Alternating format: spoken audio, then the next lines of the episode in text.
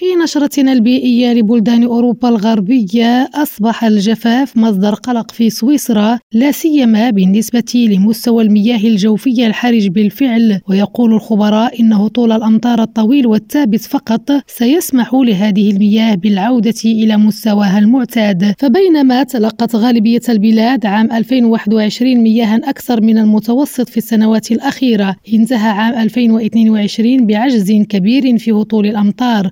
وفقا لأحدث الإحصاءات الصادرة عن الأرصاد السويسرية التي سجلت تناقصا يقارب 50% من الأمطار في بعض المناطق. وأورد موقع ارتئس عن أوليفي دودينغ عالم الأرصاد الجوية قوله نحن في منتصف فبراير فقط ولدينا بالفعل عجز كبير ومع ذلك بما أننا ما زلنا لا نتوقع أي شيء لمدة أسبوع أو حتى عشرة أيام سنجد أنفسنا في نهاية فبراير مع القليل جدا من الأمطار. وهذا الجفاف له عواقب مباشرة على المياه الجوفية فجزء كبير منها عند مستوى منخفض بالفعل لهذا الموسم والاتجاه لا يتحسن. لذلك سيتعين هطول الأمطار دون توقف تقريبا حتى نهاية مارس حتى يعود منسوب المياه الجوفية إلى مستواه الطبيعي لكن هذا السيناريو يبدو غير مرجح. على صعيد آخر أطلقت الوزارة الاتحادية للبيئة وحماية الطبيعة والسلامة النووية وحماية المستهلك بألمانيا حزمة تمويل جديدة لمبادرة التصدير لحماية البيئة. وسيتم تمويل مشاريع شركة التكنولوجيا الخضراء الألمانية في مجالات إعادة التدوير والمياه والصرف الصحي والاستخدام المستدام